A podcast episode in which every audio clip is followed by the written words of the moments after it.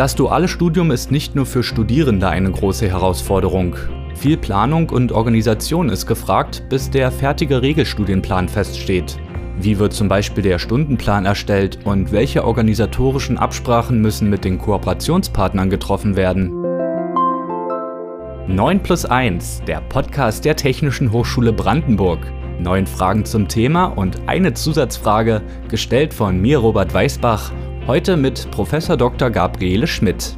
Sie ist seit 20 Jahren Professorin im Fachbereich Informatik und Medien an der THB war 2007 die Gründungsbeauftragte für den Studiengang Medizininformatik und hilft beim Aufbau und der Entwicklung des dualen Studiums als Beauftragte für duale Studienformate. Herzlich willkommen, Frau Schmidt. Frage 1. Welche Studiengänge gibt es im Fachbereich Informatik und Medien an der THB? Also wir haben einmal Präsenzstudiengänge und einmal Online-Studiengänge. Ich fange mal mit den Präsenzstudiengängen an. Da haben wir drei äh, Bachelorstudiengänge, eben äh, den Bachelorstudiengang Informatik und Medizininformatik und für die beiden besteht inzwischen ein duales äh, Studienformat. Dann gibt es noch den äh, Studiengang Applied Computer Science als Bachelorstudiengang und hier gehen die Studierenden ins Ausland ein Semester lang und dann haben wir gesagt, das ist zu viel in Kombination auch noch mit dual. Von daher gibt es dafür kein duales äh, Studienformat. Dann haben wir in Präsenz zwei Masterstudiengänge, den Master Informatik. Äh, für den gibt es jetzt seit dem Wintersemester auch das duale Studienformat und sofort haben zwei äh, Studierende mit ihrem Unternehmen äh, begonnen. Und es gibt noch den Master Digitale Medien. Da ist im Moment in Diskussion, ob es auch da Sinn macht, ein duales Studienformat anzubieten. Mhm, okay. Und dann gibt es eben noch die Online-Studiengänge. Das ist ein ganz anderes Format. Das ist berufsbegleitend, äh, Selbstlernen mit Abendsprechstunden online. Da gibt es auch ein duales Angebot, aber da ja die Studierenden bereits in einem Unternehmen arbeiten, es gibt es auch erst seit einem Jahr, ist das noch nicht so sehr angenommen. Frage 2. Wie und warum entstand der Studiengang Medizininformatik? Also ähm, Medizininformatik ist ja so eine sogenannte Bindestrichinformatik. Also wenn, wenn man es vielleicht so übersetzen möchte, eine Informatikstudium Studium mit einem Nebenfach eben hier Medizin. Und Medizininformatik gibt es schon sehr lange. Ich habe nämlich selbst medizinische Informatik studiert und deswegen wurde ich dann auch die Gründungsbeauftragte. Und ja, die Gründung war damals irgendwie fast ein Selbstläufer. Jeder wollte das. Also im Fachbereich war es gewünscht, im Präsidium war es gewünscht, im Ministerium war es äh, erwünscht. Wir hatten natürlich und haben immer noch sehr gute äh, Kooperationen hier in der Stadt Brandenburg mit äh, Unternehmen, die im Gesundheitswesen arbeiten, insbesondere mit dem Klinikum Brandenburg und wurden da auch sehr unterstützt. Also es war auch seitens der Stadt und des Klinikums gewünscht. Und ich glaube, der Hauptgrund, warum es gewünscht war und nach wie vor wichtig ist, ist der Fachkräftebedarf in dem Bereich. Frage 3. Welche Inhalte werden in der Medizininformatik vermittelt? Also ich sagte ja schon, es ist eigentlich ein Informatikstudium, daher werden natürlich werden das Grundlagenwissen für die Informatik vermittelt, aber es wird eben auch Grundlagenwissen in der Medizin äh, vermittelt, auch eben von, von Medizinern über diese Kooperation. Also wir haben da Honorarprofessoren, die bei uns lehren und äh, da geht es einfach darum, äh, ja, Prozesse in der Medizin kennenzulernen, Standards, die, die gegeben sind, äh, die Terminologie der Mediziner kennenzulernen oder so, dass man eben mit allen Tätigen im Gesundheitswesen äh, sich besprechen kann, deren Probleme, deren Abläufe versteht und so dann durch IT unterstützen kann. Also unsere Themenschwerpunkte sind äh, Datenanalyse zur Bild- und Signalverarbeitung. Da gibt es jetzt äh, Telemedizin, ein Stichwort, was man vielleicht schon kennt. Also dass man jetzt ab und zu auch schon mal beim Arzt eben über ähm, ja, Videokonferenz quasi sich absprechen kann, äh, bis hin zur Nutzung von mobilen Sensoren für ja, Gesundheitsversorgung, aber auch Gesundheitsvorsorge. Und ich glaube, da kann man sich das inzwischen schon ganz gut vorstellen, was für Unterstützungsmöglichkeiten es gibt, so als Vorsorge, weil viele haben ja eine Smartwatch und nutzen die vielleicht auch so als Schrittzähler äh, und kontrollieren so die tägliche Fitness und das ist ja schon eine Gesundheitsvorsorge. Und so gibt es eben viele Anwendungen. Natürlich, wenn die dann im Gesundheitswesen eingesetzt werden, sind die Anforderungen wesentlich höher an die Entwicklung, äh, an den Betrieb. Es gibt auch noch gesetzliche Regeln, die eingehalten werden, weil schließlich kann es ja auch um Menschenleben gehen. Also da muss schon eine Sorgfalt dabei sein und das muss eben auch entsprechend vermittelt werden. Frage 4. Welche Unternehmen sind Kooperationspartner? Es gibt äh, den Verein Gesund in Brandenburg, äh, der ein Kooperationspartner ist. Äh, inzwischen gibt es ja die Medizinische Hochschule als Kooperationspartner. Also das hat sich immer weiterentwickelt und Unternehmen, die hier inzwischen angesiedelt sind, die auch dann das duale Studium wieder mitfördern. Also das ist richtig gewachsen hier und ja, der Bedarf ist einfach eben riesig. Frage 5.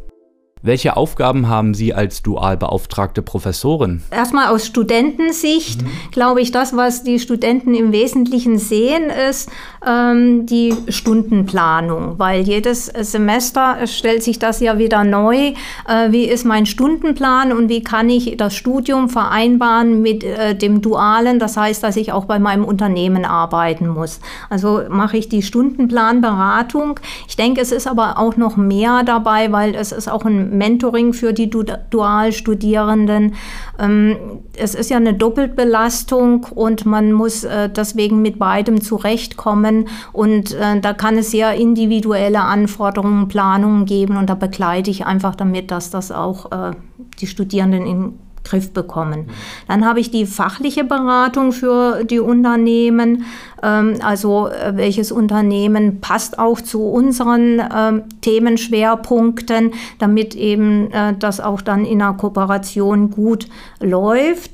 Und ich habe die Zusammenarbeit mit den Koordinatoren Koordinatorinnen im Fachbereich, die unterstützen mich dann von der organisatorischen Seite. Die Unternehmen haben ja auch einen Kooperationsvertrag mit uns. Es wird ein Vertrag mit den Dualstudierenden geschlossen.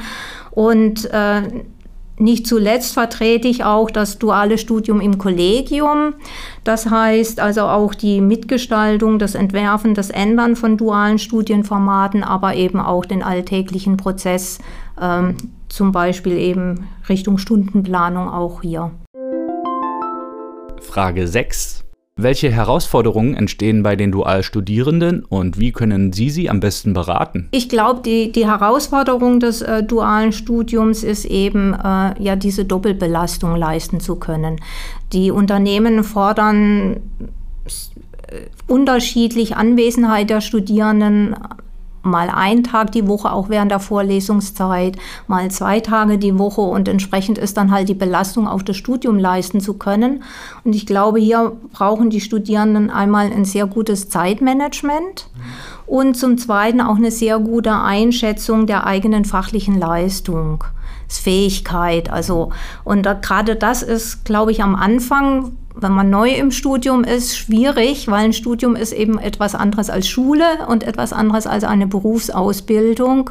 Und dann muss man erstmal lernen, wie läuft das jetzt an der Hochschule, was wollen die Professoren von einem, was muss man als Leistung erbringen, wie sind die Prüfungen, aber auch wie sind die Regelungen mit der Prüfungsordnung. Und äh, als das bespreche ich dann mit den Studierenden und begleite sie die ganze Zeit über ihr Studium. Und je besser wir uns äh, kennenlernen, desto besser kann ich dann auch beraten, weil das kann ja immer sein, dass sich auch mal die Situation im Unternehmen wieder ändert, die Studierenden wieder mehr im Projekt mitarbeiten müssen und dann müssen wir wieder diese Planungen alle anpassen.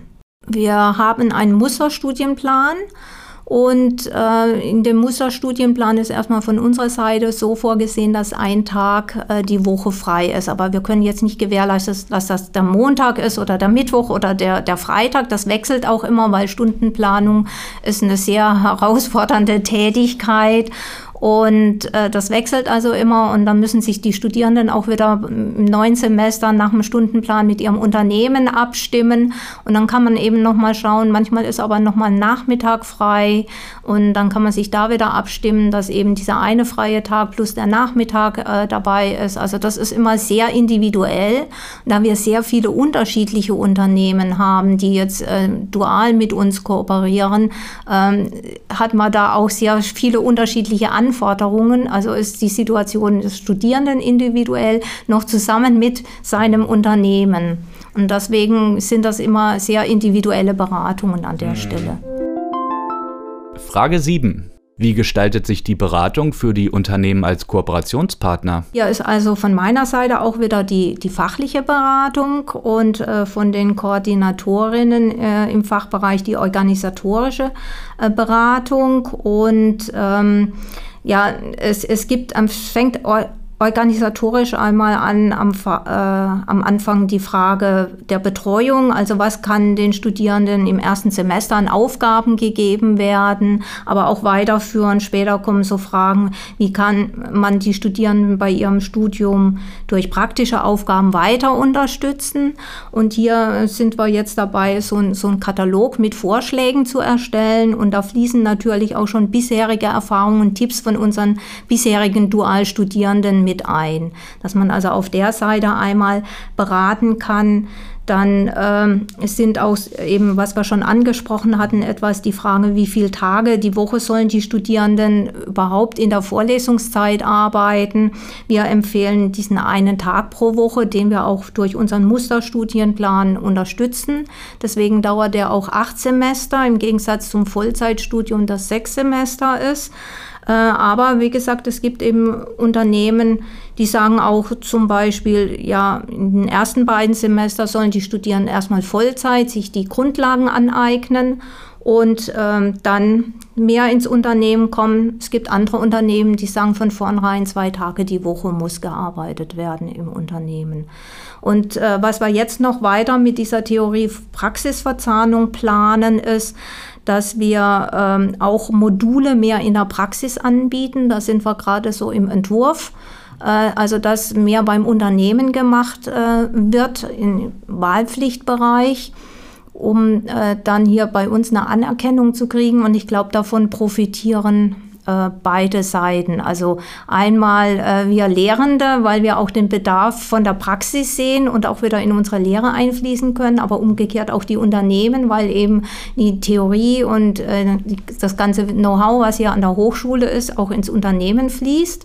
Also eine Win-Win-Situation und letztendlich natürlich auch für die Studierenden, weil sie dann genau diese Synergieeffekte haben und wirklich, das ist auch ein Feedback, was häufig kommt, dass man das, was man lernt, auch praktisch anwenden kann und gleich weiß, wofür ist es. Also wir, wir haben schon, äh, das Kollegen haben das schon praktiziert, aber wir wollen das jetzt noch mehr in äh, die Studienprüfungsordnung mit ein, einbauen, dass also wirklich das in einigen Modulen einfach explizit vorgesehen ist. Und da gibt es auch die Unterstützung im Kollegium, die sagen eben, dieses Modul eignet sich und das andere Modul eignet sich nicht. Aber ich verstehe den Einwand des Dualstudierenden. Ähm, es hängt ja immer auch vom Unternehmen ab und äh, der Passgenauigkeit zu, zu den Fächern, die wir hier anbieten. Und wie groß ist da die Überlappung? Äh, und das ist auch eine fachliche Beratung für mich, für die Unternehmen. Frage 8. Wie läuft die interne Zusammenarbeit im Kollegium? Erstmal äh, natürlich ist es äh, eine, eine, organisatorische Frage und ich denke, genau diese Stundenplanung ist immer eine Herausforderung. Ähm, aber im, im, Großen dann auch bei der Entwicklung der dualen Stu äh, Formate, da werde ich richtig gut unterstützt. Da müssen ja auch immer mehrere Kollegen mitarbeiten und das mittragen. Die Unterstützung ist auch sehr gut, ähm, um eben den Studierenden auch mal noch einen Tag mehr frei vielleicht äh, in der Stundenplanung verschaffen zu können, müssen alle Kolleginnen und Kollegen flexibel sein. Das heißt, man muss auch mal einen Wechsel von einer Übungsgruppe erlauben auf einen anderen Tag in eine andere Übungsgruppe. Das ist zum Beispiel ein Privileg, was nur die Dualstudierenden haben und wo alle äh, Kolleginnen und Kollegen wirklich mitarbeiten und das unterstützen und äh, ja auch diese fachliche Unterstützung, also eben gerade für diese äh, Theorie-Praxis-Verzahnung jetzt, da müssen die Kollegen eben auch sagen, ja, dieses Modul eignet sich von mir und dieses Modul eignet sich nicht. Ne? Und äh, da muss einfach äh, gesamt eine Zusammenarbeit von allen sein. Frage 9. Was ist das Ziel bei der Weiterentwicklung des dualen Studiums? Ja, also wir sind ja noch im Aufbau. Also wir prüfen einmal noch, ob vielleicht noch das eine oder andere äh, Format noch für einen Studiengang entwickelt werden kann. Ein Ziel ist auch, dass wir noch mehr Dualstudierende gewinnen wollen. Wir haben recht viele Unternehmen, die dual unterstützen und ähm, Deswegen äh, wünschen wir uns aber noch mehr Unternehmen, weil die Unternehmen schicken zum Teil eben ein bis zwei Studierende regelmäßig, manchmal aber auch nur nach Bedarf. Und von daher sind wir da auch offen, äh, das weiter auszubauen.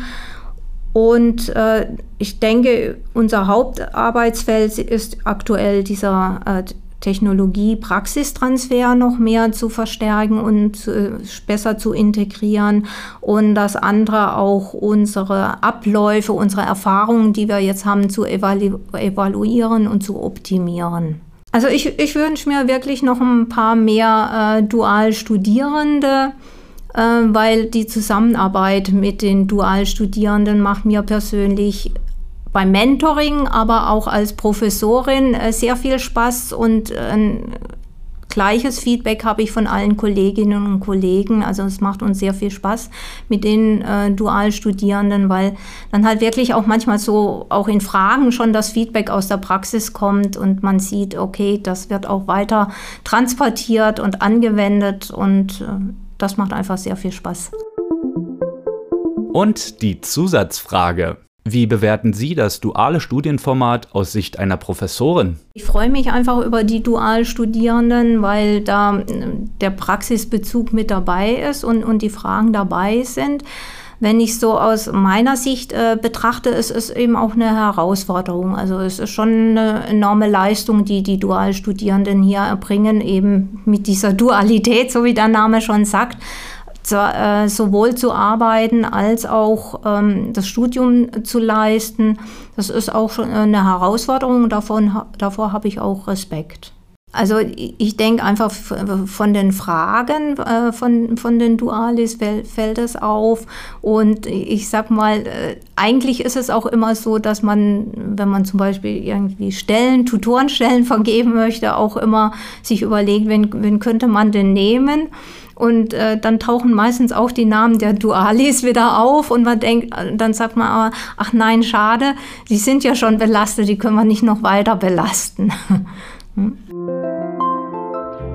Das war 9 plus 1, der Podcast der Technischen Hochschule Brandenburg. Vielen Dank, Frau Schmidt. Mein Name ist Robert Weißbach. Danke fürs Zuhören und immer dran denken, es gibt tausend Krankheiten, aber nur eine Gesundheit. Ludwig Börne